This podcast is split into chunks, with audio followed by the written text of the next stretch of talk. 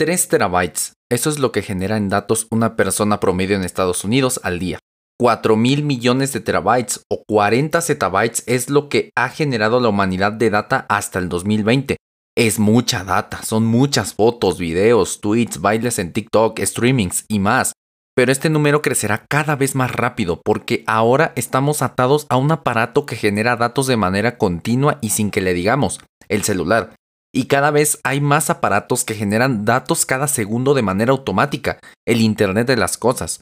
Por ello, es importante que hablemos del Big Data. Aquí, donde escuchas la magia que hay detrás de tu pantalla. Porque esto no es brujería, es tecnología. Como probablemente ya sepas si ya escuchaste algún otro episodio del podcast, el Big Data o los macrodatos no son un término nuevo, no son de este año. Los primeros registros se remontan a 1990 y muchos atribuyen la creación del término a John Massey, y es el término que se usa regularmente al almacenamiento, tratamiento y muestreo de grandes cantidades de datos, no un Excel con un millón de registros, sino terabytes de información. Un terabyte son 1024 gigabytes, un gigabyte son 1024 megabytes, y ese Excel probablemente no llegue ni a los 200 megabytes, así que imagínate. Pero hay gente que remonta el término de Big Data hasta el año 18.000 a.C., donde se han encontrado vestigios de métodos rudimentarios de información de almacenamiento de datos utilizando palos o trozos de hueso. En el 48 a.C., los romanos invaden y accidentalmente, o no, quién sabe, destruyen la biblioteca de Alejandría. Parte de los recursos se trasladaron a otros lugares, pero la mayoría de la colección fue quemada, perdida o robada. Hasta ese momento había logrado reunir medio millón de documentos con la intención de almacenar todo el contenido de la humanidad, algo así como el Google de esa época.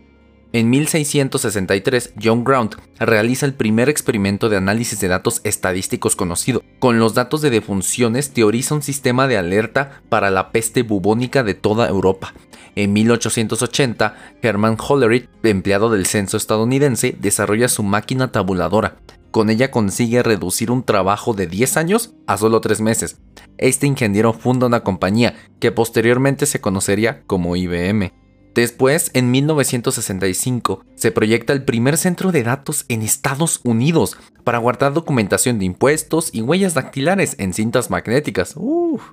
También se dice que el término Big Data lo dijo Eric Larson por primera vez en 1989. En 1993 nace la primera empresa dedicada a los datos, llamada ClickTech. Google nace en 1997, mismo año en el que se publica el estudio Cuánta información hay en el mundo, de Michael Lesk. En 2001, Doug Lenny de Gartner define las tres Bs del Big Data. Estas son las que definen esta tecnología y son volumen, velocidad y variedad. En 2005 nace Hadoop, un software libre que es un entorno de trabajo para Big Data y que incluso hoy en día sigue siendo usado. Y en 2010, sí, hace 11 años, Eric Smith de Google menciona que los datos que se generan en solo dos días equivalen a la cantidad de datos generados desde el inicio de la civilización humana hasta el 2003. Y creo que con esto ya quedó más que claro que el Big Data no es algo del nuevo mundo y la novedad, ya está aquí y lo vives día a día. Cada que te sale un anuncio publicitario de cualquier red social es porque muchas personas con gustos similares a los tuyos se mostraron interesadas en ese anuncio y por medio de inteligencia artificial la red social determina que tú también vas a responder favorablemente a ese anuncio, o sea, darle clic. Recuerda que las redes sociales ganan dinero cada vez que ves o que haces clic en un anuncio. Esto también se usa para recomendarte posts y videos y mantenerte más tiempo dentro de la red generando un círculo vicioso de más dinero y más vistas. Pero de eso ya hablamos la temporada pasada. Esta tecnología, o mejor dicho, conjunto de tecnologías, está siendo usada para todo. Muchas veces que un banco te rechaza un crédito es porque el ejecutivo te dice el sistema rechazó su solicitud. Lo que pasa realmente es que una inteligencia artificial, basándose en los datos financieros de todos los clientes del banco, busca a los que son similares a ti y puede prever que no pagarás el préstamo basado en la información de otras personas. Sí, sé que estoy hablando mucho de IA, pero es que estas dos tecnologías se llevan muy bien. Y sé que es injusto que tu futuro financiero esté afectado por culpa de otras personas, pero pues esto también es un indicador de que deberías cambiar cómo usas tu tarjeta. Ese es un uso normal, pero también hay usos muy tétricos. Por ejemplo, en la política. No pienses en bots, que de eso ya hablé.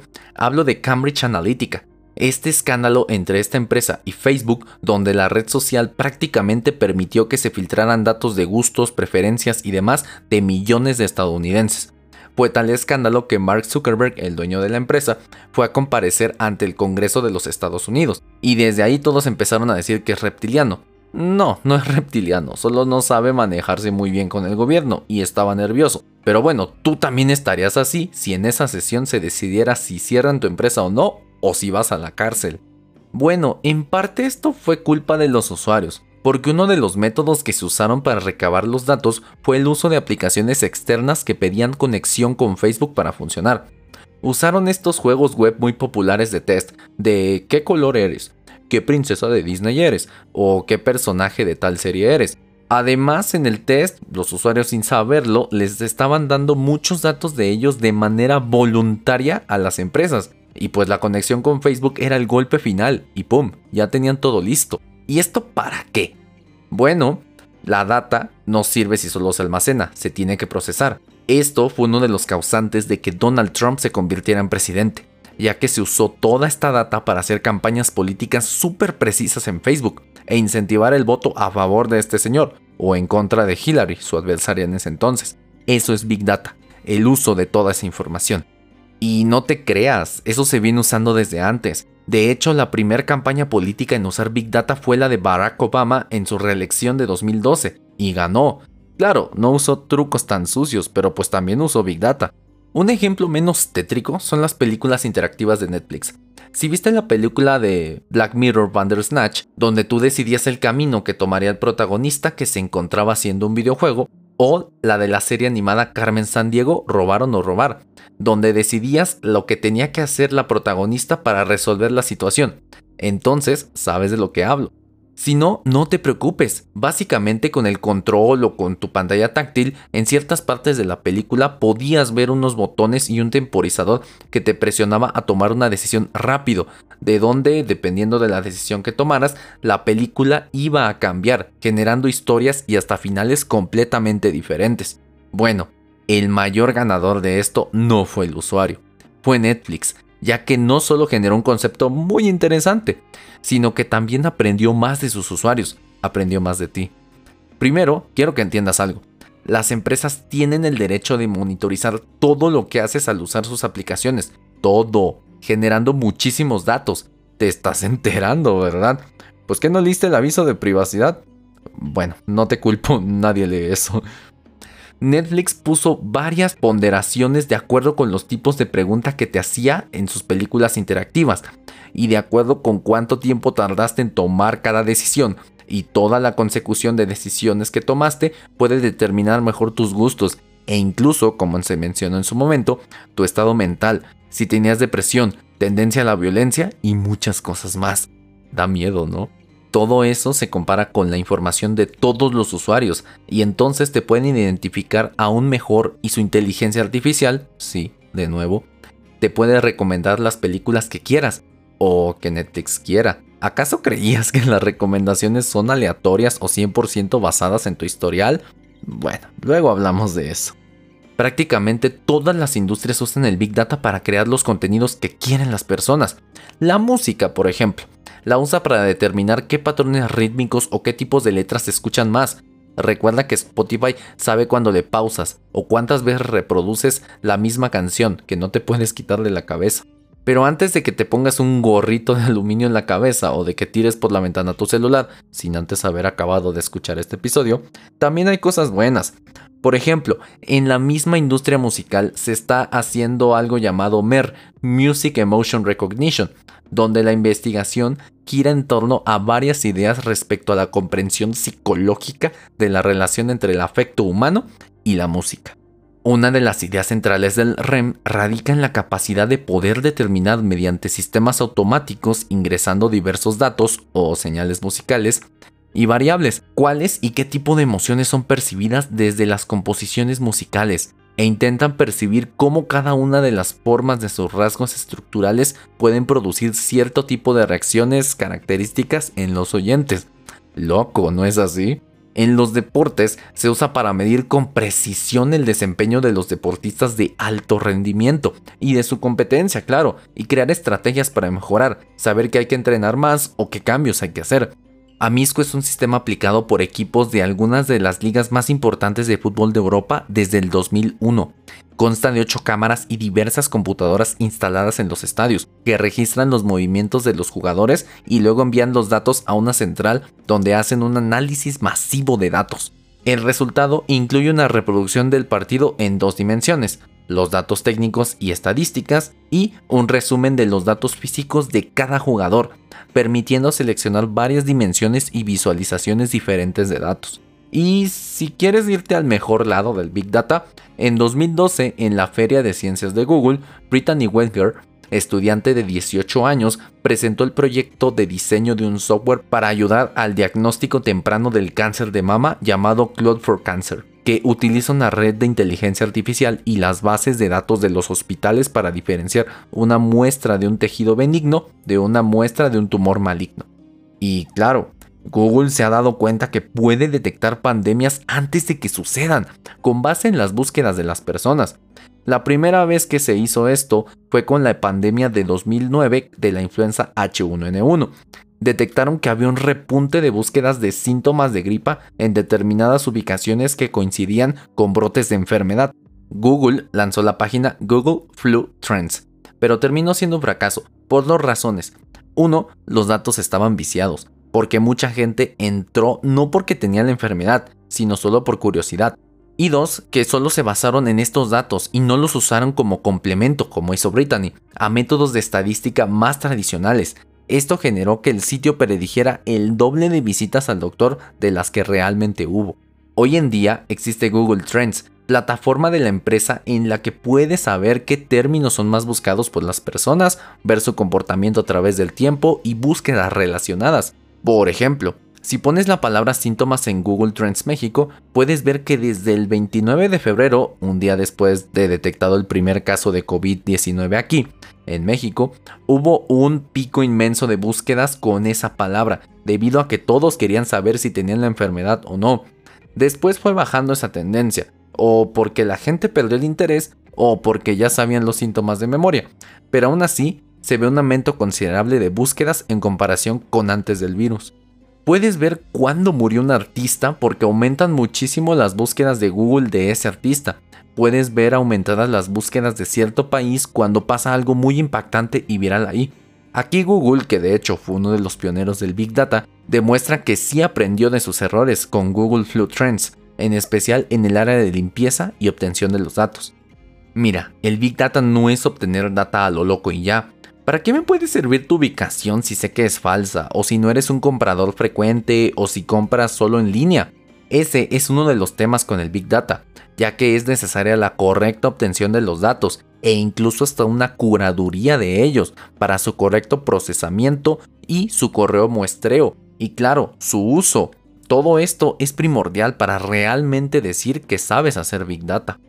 Otro de los problemas del Big Data es su costo. Obviamente se ha reducido drásticamente con los años, pero sigue siendo más costoso que procesar small data o pocos datos.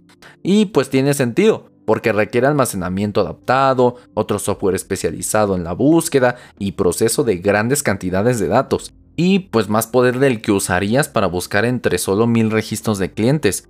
Por ejemplo, para Small Data se usa por ejemplo MySQL normal, común, de toda la vida. MySQL es un manejador de base de datos relacional. Luego hablamos de ello, pero es algo parecido a un Excel con celdas relacionadas entre sí por un registro. Pero un comando es select asterisco from tabla where cliente igual a Juanito, por ejemplo. No está optimizado para ser ejecutado dentro de terabytes de información. Se tardaría mucho buscando. Para el Big Data se usa Apache Spark o Apache Storm, Hadoop, Elasticsearch y demás. Todos estos están realmente enfocados en el almacenamiento de grandes cantidades de información, búsqueda, proceso, indexar y demás. Otra cuestión es la privacidad. Los defensores de la privacidad están preocupados por la amenaza a la privacidad que representa el aumento del almacenamiento y la integración de la información de identificación personal. Los paneles de expertos han publicado varias recomendaciones de políticas para adaptar la práctica a las expectativas de privacidad, el uso indebido de Big Data en varios casos por los medios, las empresas e incluso el gobierno ha permitido la abolición de la confianza en casi todas las instituciones fundamentales que sostienen a la sociedad. Y claro, con eso de que data is the new gold o que valen mucho tus datos, las empresas amasan una gran cantidad de poder. Además, Nayef Al-Rodan sostiene que se necesitará un nuevo tipo de contrato social para proteger las libertades individuales en un contexto de Big Data y corporaciones gigantes que poseen grandes cantidades de información. El uso de Big Data debería supervisarse y regularse mejor a nivel nacional e internacional. Y claro, hay muchos temas éticos, ya que como dije, data is the new gold. Pero claro, la data por sí sola no vale nada pero si la sabes usar tienes un poder inmenso y como diría Spider-Man, un gran poder conlleva una gran responsabilidad. ¿Verdad Facebook? Ni creas que no me enteré que se filtraron en foros de venta de datos y hackers la información de más de 530 millones de cuentas de usuario. Sí, ya lo resolviste, pero los datos ya están afuera. Ese también es el problema del Big Data. Al ser grandes cantidades de datos, las filtraciones y las consecuencias también son igual de grandes. Ok, va, le entro al Big Data. Pero, ¿cómo me incluyo? Supongo que mi computadora no servirá para esto. Pues supones bien, a menos que tengas un servidor en casa, tu computadora no te va a servir. Pues bueno, ahí puedes usar los servicios de nubes públicas. Escucha el episodio 3 de la segunda temporada o el episodio de cómputo en la nube en la primera temporada, que son Microsoft Azure, Amazon Web Services o Google Cloud, por mencionar algunos. Tienen varios servicios de Big Data. Del lado de Microsoft puedes usar HD Insights, Azure Databricks, Azure Data Lake Store o Azure Synapse Analytics. Además, Microsoft ofrece sus Cognitive Services para que puedas procesar los datos, aprender de ellos y actuar según esos datos. Con Amazon tienes Elastic Map Reduce, Kinesis Firehose, Kinesis Streams que proporcionan una manera de transmitir grandes cantidades de datos en AWS, Redshift o Elasticsearch. Del lado de Google Cloud puedes usar BigQuery, Cloud Data Store, Cloud Big Table, que es una base de datos no SQL masivamente escalable, o sea, muy grande. Cloud Machine Learning, una plataforma gestionada para la máquina de aprendizaje y herramientas auxiliares como traductores y convertidores de voz. En muchos sentidos, estos tres grandes proveedores de la nube van al mismo ritmo, tienen las mismas características en los servicios de Big Data, aunque hay diferencias muy pequeñas en el rendimiento y que solo te darías cuenta de ellas poniéndolos en práctica. Mm, claro, mientras que Google muy probablemente tiene una ventaja en la búsqueda, va más atrasado en la parte frontal de Business Intelligence, donde Microsoft tiene una ventaja enorme con toda su suite y con Cortana. El punto es que empieces ya, que después de escuchar este podcast vayas a aprender más de Big Data, pero sobre todo que no solo almacenes la data, como espero que hayas aprendido. La data que solo está almacenada no sirve de nada, no vale nada. Se tiene que procesar y posteriormente se tiene que dar un resultado ya tienes una máquina de Big Data dentro de tu cabeza. Es tu cerebro. Se estima que el cerebro puede almacenar más de 2.5 petabytes, que son más de 2.5 millones de gigabytes de datos. Es muchísimo. Pero la data que almacenas ahí solo sirve si la pones en práctica. Solo así aprendes si vives esa experiencia. Si no me crees, escucha el episodio anterior en el que te traje un expertazo en educación. Recuerda que tú eres responsable de la data que generas, con la que trabajas y procesas y la que pones en tu cabeza y pones en práctica. Recuerda que los hechizos almacenados en cualquier disco duro, incluyendo el tuyo, solo sirven si los ejecutas. Y sobre todo, recuerda esto. Recuerda que no es brujería, es tecnología.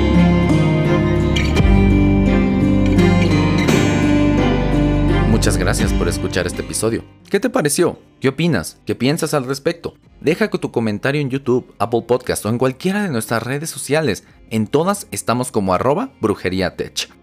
Recuerda que la magia está en ti, en esos millones de neuronas dentro de tu cabeza. Ellas son las que crean la tecnología, las que moldean el futuro. No importa qué grado de magia hagas o en qué nivel estés, siempre hay algo nuevo que aprender y jamás es tarde para entrar a este mágico mundo.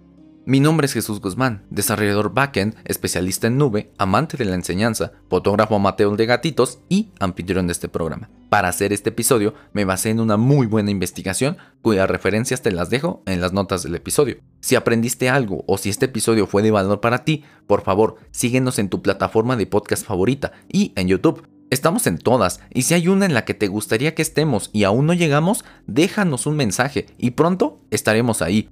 Recuerda que aquí cada jueves tienes un nuevo episodio donde podrás escuchar más sobre el mundo de la tecnología.